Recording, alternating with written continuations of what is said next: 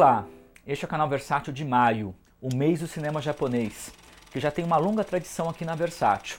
Dessa vez são quatro coleções dedicadas aos mestres nipônicos. A primeira é o Cinema de Mizuguchi Volume 2, com seis filmes em versões restauradas inéditas no Brasil em três DVDs e muitos extras, incluindo depoimentos que nós gravamos com o crítico Sérgio Alpendre, que já tinha participado do primeiro volume. Dessa vez ele fala sobre cada um dos seis filmes. Uh, como vocês sabem, o Mizoguchi é um dos três grandes mestres do cinema japonês. E a gente sempre coloca o Kurosawa nessa lista, mas para os japoneses o Kurosawa seria o quarto, né? Porque o Mizoguchi, o Mikio Naruse e Yasujiro Ozu começam no cinema mudo, né? O Kurosawa vem um pouco depois. Então são esses grandes nomes do cinema japonês. O Mizoguchi está ah, uh, super bem representado aqui logo no primeiro filme da caixa com o Intendente Sancho que é considerado, você vai ver em todas as listas de melhores filmes da história do cinema, ele tá, aparece, tá, sempre aparece. É uma tradição, uh, é uma especialidade do Mizuguchi, que é um, um Geki. O que é Jedi Geki? Jedi Geki são os dramas de época do cinema japonês. Você tem o Jedi Geki, o drama de época, e o Gendai Geki. Esse é o Jedi Geki. Uh, é um filme que, um dos maiores filmes do Mizuguchi, como eu já falei, junto com a Oharu, A Vida de uma Cortesã e o Contos da Lua Vaga. E como esses, ele foi premiado também no Festival de Veneza. O tema aqui é a opressão, né? um filme extremamente triste, em que os personagens sofrem o tempo todo e que tem uma aquela inteligência visual, a exuberância da movimentação de câmera do Mizuguchi, que é um mestre do plano sequência, e tem uma sequência que todo mundo já deve ter visto uma foto, que envolve um rio, né, que é um rio que é importante na obra do Mizuguchi, sempre volta na obra do Mizuguchi, e é uma sequência assim impressionante, eu não vou falar muito uh, ah, para não dar nenhum spoiler, mas é um dos grandes filmes. Se vocês não viram ainda, assistam, que vai facilmente entrar na lista dos seus filmes favoritos. Uh, no mesmo disco, aí tem um outro grande tema do Mizuguchi. O Mizuguchi é conhecido, se o Ozu é o cineasta do cotidiano, o Mizuguchi é o cineasta das mulheres. Ele é o George Cukor do cinema japonês. O tema dele é a condição feminina uh, da mulher japonesa. Aqui, no caso, é um melodrama feito na mesma época dessa fase final da carreira do Mizuguchi, na mesma época do Intendente Sancho. E é um filme belíssimo, um dos melhores da caixa, A Mulher Infame. Né? Então é uma, uma, uma jovem que vai entrar em conflito com a mãe, que é dona é, de um bordel. Então, um tema da prostituição, universo feminino, relações familiares. E esse daqui é um Gendai que já é um filme contemporâneo. Então, é um grande filme do Mizuguchi. Muita gente considera, o próprio Sérgio Alpendre, que o Mizuguchi, a partir de uma certa época, ele só faz obras-primas, né? Que é essa fase final dos anos 50, em que todo o domínio do Mizuguchi está no auge, né? Aí nós temos, no disco 2, uh, ah, outro grande ponto da carreira do Mizuguchi, que é o Crisântemos Tardios. Já é o Mizuguchi no final dos anos 30, em que aí ele se transforma no mestre.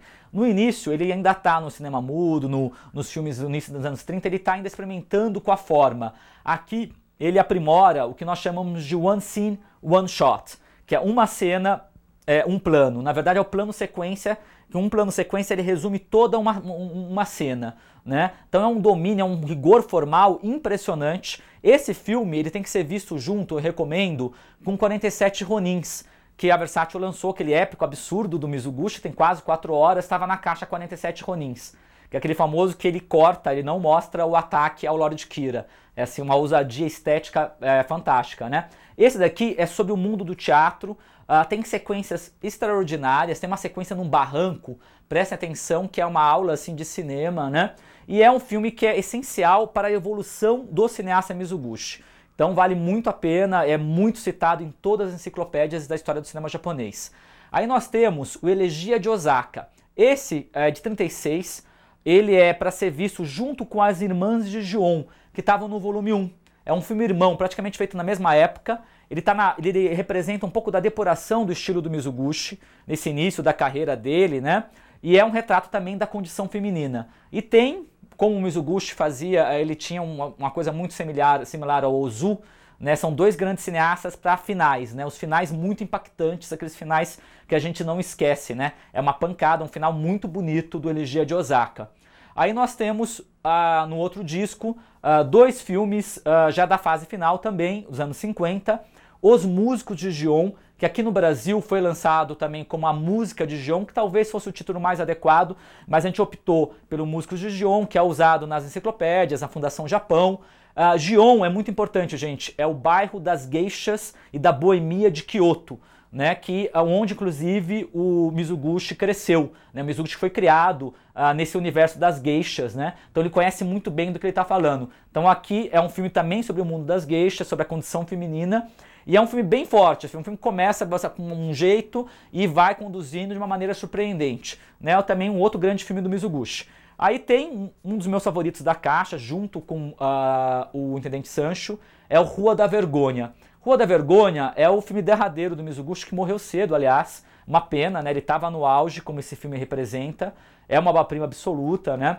Ele foi um filme que causou uma grande comoção no Japão, porque o Japão tem uma tradição longa de prostituição. Você tem as geixas, tem as prostitutas de rua, e já havia uma pressão da sociedade para que houvesse uma lei anti-prostituição para coibir né, essa exploração da mulher de uma maneira absurda que tem no Japão. Esse filme, quando ele é lançado, logo depois a lei é aprovada, né, porque é um filme sobre justamente essa fase final, uma fase melancólica, patética já das geixas, que elas começam já ao invés de ter os patronos, tem todo aquele glamour em torno da geisha, aqui a geisha já está procurando cliente na rua, né, meio como a Oharu, né, no final lá, que é uma situação bem constrangedora. Então é um filme bem duro uh, do, do Mizuguchi, tem um final também que é inesquecível e é legal, gente, porque nesse mês a gente está lançando na caixa do Suzuki o Portal da Carne, que é o mesmo tema, que é o tema também da prostituição, só que o Suzuki vai para um outro caminho totalmente porra louca, que é o jeito do Suzuki, né? São dois grandes filmes. Então, aqui esse daqui encerra a caixa do Mizuguchi. Aí a gente vai para outra caixa que também é um volume 2, tá? Que também demorou um pouco para sair, demorou quase dois anos. É o Cinema Yakuza Volume 2. É um digistack com três DVDs que reúne as versões recentemente restauradas dos cinco filmes, é a saga completa dos documentos da Yakuza, que também é conhecida como Batalha Sem Honra Nem Humanidade. Uh, ou a gente pode falar, claro, com uma maneira reducionista, fazendo todas as comparações, chamar de O Poderoso Chefão do Japão. É a mesma importância que o Poderoso Chefão tem no cinema policial americano, o uh, documentos da Yakuza tem no cinema policial japonês. É uma saga revolucionária, tá? São cinco filmes e como na verdade a gente optou para trazer mais extras, a gente não colocou um sexto filme. São duas horas de extras que dimensionam a importância não só do Fukazako como desses filmes. E é o legal, gente. Tem depoimento do William Friedkin, nosso William Friedkin da Operação França, uh, do Exorcista, do Comboio do Medo que a gente acabou de lançar e do grande Takashi Miike, que é um, é um dos grandes praticantes agora do filme de Yakuza no Japão. E é uma edição limitada com seis cards. Uh, vamos falar um pouquinho do Kinji Fukazako. Kinji Fukazako, ele é um mestre, um esteta da violência, né? Uh, ele uh, é uma referência obrigatória, por exemplo, no Tarantino. Você vê muito no Tarantino, a estética do Tarantino deve muito ao Fukazako. E o que, que ele faz? Né? Ele é lembrado, pessoas lembram injustamente ele só pelo Batalha Real, que é esse filme culto japonês que inclusive influenciou aí os Jogos Vorazes e por ter, por ter dirigido a parte japonesa do épico de guerra Tora Tora Tora Tora. Só que o, o é conhecido no Japão por, pelos filmes da Yakuza. A gente, na primeira caixa da Cinema Yakuza 1, a gente lançou Guerra de Gangues em Okinawa, que já trazia um pouco dessa estética dele uh, revolucionária. Por que revolucionária? Para entender a importância do Fukazako, você tem que pensar no filme da Ninko Eiga, que é aquele filme da Yakuza tradicional, que é aquele Yakuza romântico, Yakuza cavaleiro, honrado, geralmente se passava mais filmes de época, que é o filme representado, por exemplo, pelo Contos Brutais de Honra no volume 1, com Ken Takakura, e que ele representou na Operação Yakuza uh, do Sidney Pollack, né? Esses filmes aqui nos anos 70, o que, que o Fukazako chega e fala, e fala? A Yakuza não tem honra nenhuma. A Yakuza é um bando de uh, pessoas sem honra, pessoas sujas, pessoas que não, não tem nenhuma ordem, não tem nenhum cavalheirismo, não tem nada de romantismo, gente. A realidade nua e crua. Então ele pega o filme da Yakuza, vira de ponta cabeça e faz o filme da Yakuza moderna, que é um filme urbano, sujo, caótico e sem nenhum valor moral. Então é um filme, na verdade, que funciona como o, o Harakiri para filme de samurai. O Harakiri é um filme anti-samurai, um filme contestador do, do Kobayashi com o Código Samurai. E aqui é a mesma coisa, é um filme anti-Yakuza. Então é uma crítica pesada ao universo da Yakuza. Lembrem do, do Gomorra, que é um filme recente italiano, faz a mesma coisa que o Gomorra fez com o filme de máfia italiana. Nada de poderoso chefão, aquela gramonização do, do mafioso.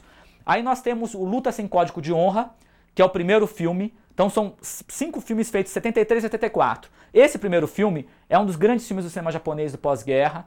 Uh, você tem a, a, a, figura, eu sempre destaco, a qualidade da interpretação é um monstro, é o Bunta Sugawara, que ele é o Shoso, o personagem que a gente vai acompanhar nos cinco filmes. E é muito interessante como nasce, na verdade, essa Yakuza do pós-guerra. No mercado negro, o Japão está destruído, e aí a Yakuza começa a fazer o comércio do mercado negro, é, falta, falta mercadoria, eles começam a dominar o mercado negro lá no, nas cidades japonesas. E aqui os clãs são de Hiroshima e Kuri, que é uma cidade lá do lado. Presta atenção é, na contestação da cena final. A cena final é muito forte, é, como a cena final do Harakiri.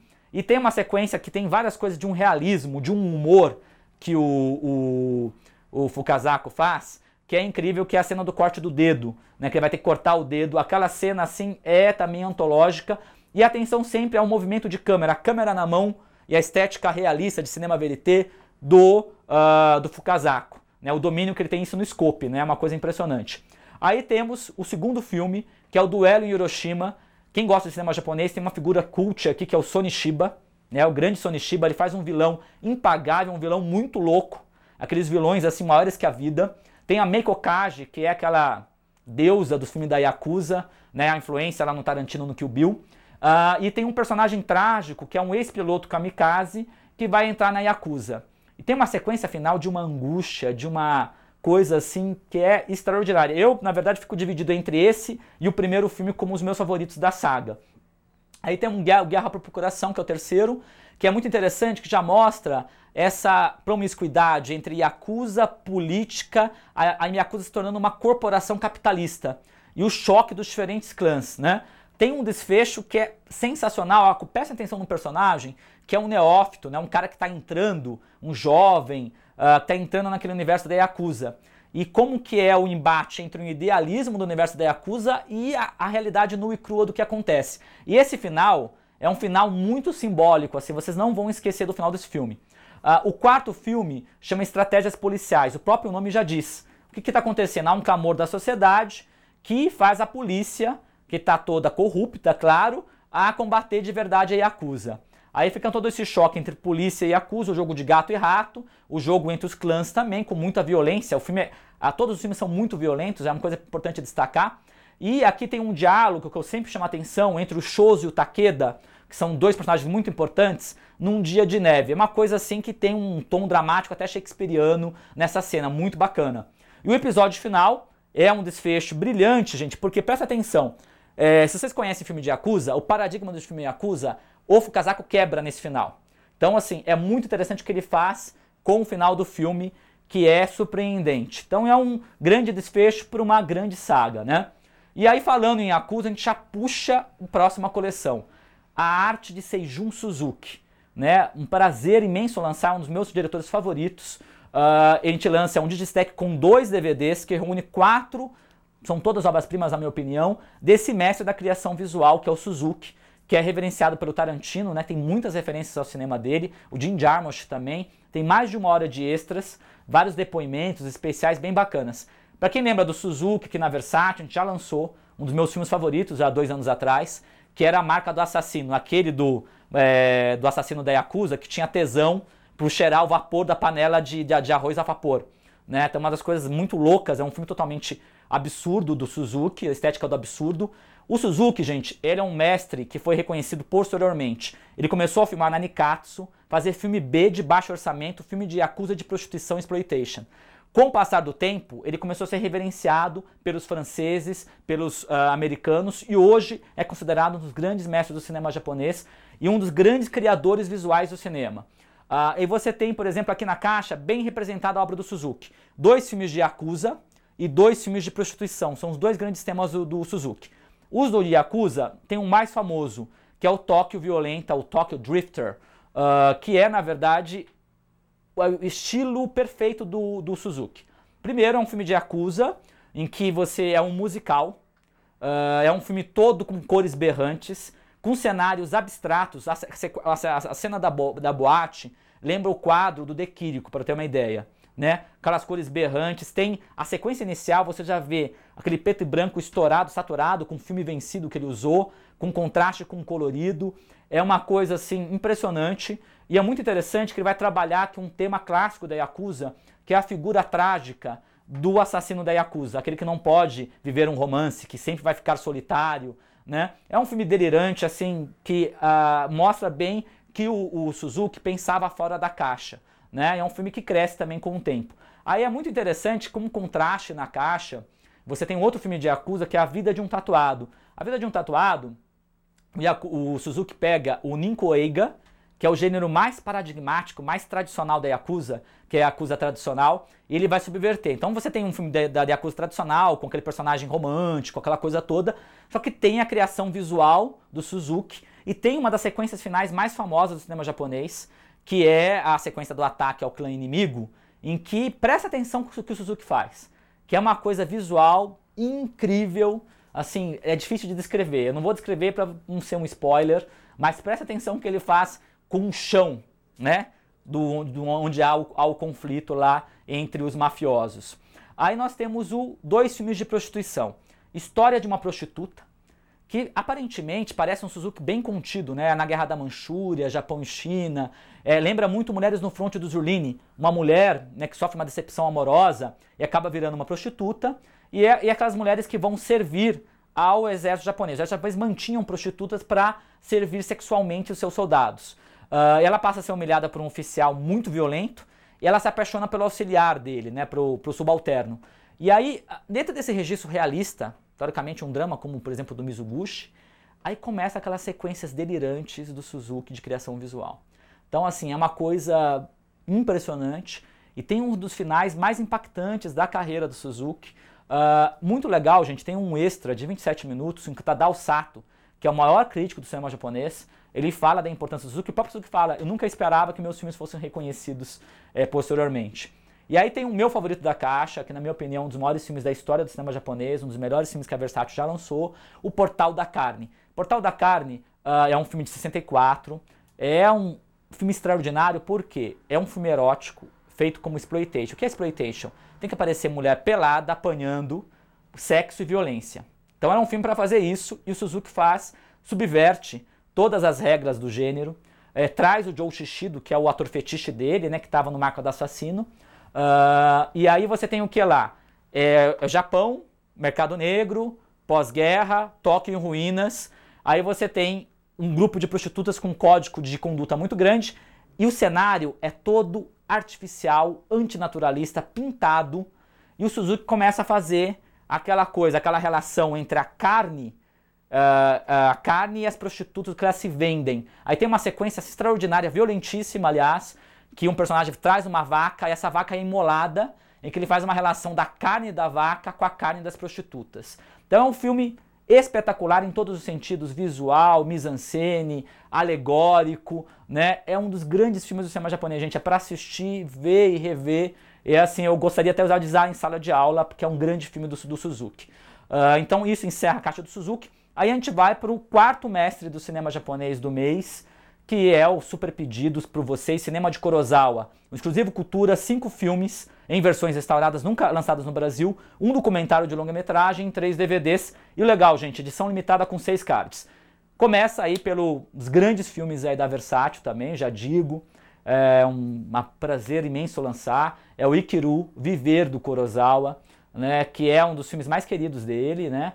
Uh, o melhor Gendai Geki que o Kurosawa fez, na minha opinião, o melhor drama de uh, contemporâneo que ele fez, que é sobre um burocrata, né, uh, idoso, que ele que acontece, na verdade, só vive para trabalhar. Então lembra muito um pouco da fábula do Dickens, por exemplo, uma coisa meio dickseniana. E aí ele descobre que tem câncer, e isso faz ele mudar a vida. O filme foi premiado em Berlim, é um filme que é uma grande interpretação do Takashi Shimura. Todo mundo lembra da parceria do Toshiro Mifune com Kurosawa e acaba esquecendo que o Takashi trabalhou muito com Kurosawa e aqui é uma atuação assim visceral, uma das grandes atuações do cinema. Uh, e eu destaco muito em várias sequências lindas esse filme, mas a sequência em que ele lembra da relação com o filho, aquele uso de espaço e tempo é uma coisa assim que eu, quando eu fui rever agora, eu tive que ver três vezes, porque eu não estava acreditando nos meus olhos, que eu não lembrava que era tão bonito. Um grande filme do Kurosawa. Uh, aí no disco nós temos uma mensagem de Kurosawa, é um documentário feito pelo filho dele, que ele reuniu uma série de entrevistas do Kurosawa ao longo da carreira. Esse documentário é inédito, é um documentário de longa metragem, que é legal porque a gente sempre procura incluir um documentário para contextualizar um pouco o cineasta. Foi por isso que nós incluímos ao invés de incluir um filme aqui. Uh, aí nós temos no disco 2 uh, ah, um filme que é muito injustiçado na carreira do Kurosawa, eu acho que é um grande filme dele, que é o Ralé, o Donzoko que na verdade é baseado na obra do russo, né, do, do, do Máximo Gorky, que também foi adaptada pelo Jean Renoir como Le Bafon. Né, lembra muito a estética, inclusive, lá do, do Emile Zola, né, que é essa questão de, de pegar o cotidiano de hóspedes numa uma pensão miserável, num cortiço. Né? E aí, essa interação das personagens e como ele domina o espaço fechado é muito interessante. Aliás, é um filme que tem esse aspecto teatral muito marcado, Uh, e quem defende o filme, gente, no comentário em áudio, eu destaco muito, não deixem de ver. Eu sei que o filme é longo, mas quando puderem, vejam um filme com comentário em áudio de ninguém menos que Donald Rich. Donald Rich é o crítico ocidental que viveu no Japão, conviveu com Ozu, o maior crítico ocidental do cinema japonês. O que ele faz no comentário em áudio, gente, ele dá uma aula para você de graça sobre Kurosawa e cinema japonês, plano a plano, comentando todos os aspectos da produção. Aí tem o Juventude Sem Arrependimento, do início da carreira do Kurosawa, para nós que gostamos de cinema japonês, eu sou fã, uh, tem uma coisa muito especial. É o encontro do Kurosawa do com a Setsuko Hara. Setsuko Hara é a atriz fetiche do Ozu, e ela trabalhando com Kurosawa. É até muito bacana você ver a Setsuko trabalhando com Kurosawa. É um belo filme, uh, não acho que seja um dos grandes filmes do Kurosawa, mas ele está lá em evolução. E uh, tem uh, várias cenas muito bonitas, vale muito a pena. E ele é um filme que está perfeito aqui na, nessa caixa, em companhia de outro filme também feito na mesma época praticamente, que é Um Domingo Maravilhoso. Que é a história de um casal, é muito interessante. É, lembra aqueles filmes de casais, lembra o Desencanto do David Lean, é um filme bem interessante do, uh, do Corozal também do início da carreira. Tá? E aí nós fechamos a caixa com um filme que tem até uma relação com o Brasil, é até engraçado falar isso que é o Anatomia do Medo. Anatomia do Medo é um filme uh, que ele tem que ser visto com Luz de Inverno do Bergman e outros filmes sobre paranoia nuclear, próprios Malditos do Joseph Lozen, que a gente lançou na caixa do sci-fi. Porque qual é o tema? Toshiro Mifune é um homem que é totalmente corroído pelo medo de haver um holocausto nuclear no Japão. Aí toda, ele é um grande empresário, ele tem uma, uma fundição, e ele, na verdade, ele, gasta, ele pretende gastar todo o dinheiro para levar a família a comprar uma fazenda no Brasil. Porque para ele, o Brasil vai ser o país que, vai, que não vai sofrer o holocausto nuclear. Só que a família não aceita. Então é embate dele com a família e essa paranoia absurda. E o legal, gente, é o Mifune é, interpretando um homem muito mais velho. E como ele é bom ator, né? Você vê que a interpretação dele, como sempre com aquele vigor que só o Mifune tinha, né? Uh, e tem um belíssimo final, né, aquela coisa alegórica. É um grande filme do, do Kurosawa e é beleza, é muito bacana ter nessa caixa. E junho será o mês do cinema europeu na Versátil. Teremos o lançamento do Digistec com dois filmes em dois DVDs, Cinema Francês, que reúne Mulheres Diabólicas do Claude Chabrol e A Mulher do Lado de François Truffaut. O lançamento da edição especial uh, do filme Todas as Manhãs do Mundo, uh, de Alain Corneau, com Gerard Depardieu, Uh, a caixa, o relançamento da caixa Trilogia da Incomunicabilidade é um relançamento em tiragem única que reúne né, a Aventura, a Noite, o Eclipse, essas três obras-primas do Michelangelo Antonioni. E fechando o mês, um exclusivo da cultura, Edgar Allan Poe no cinema, volume 2. Um digistec com quatro filmes em dois DVDs e muitos extras. Dois olhos uh, satânicos do George, do George Romero e do Dario Argento, Histórias Extraordinárias uh, do Fellini, do Roger Vadim do Limal, Olho, é, Gato Negro do, Luiz, do, do Lúcio Fulci e fechando a caixa O Corvo do Roger Corman. Isso aí, muito obrigado e até junho.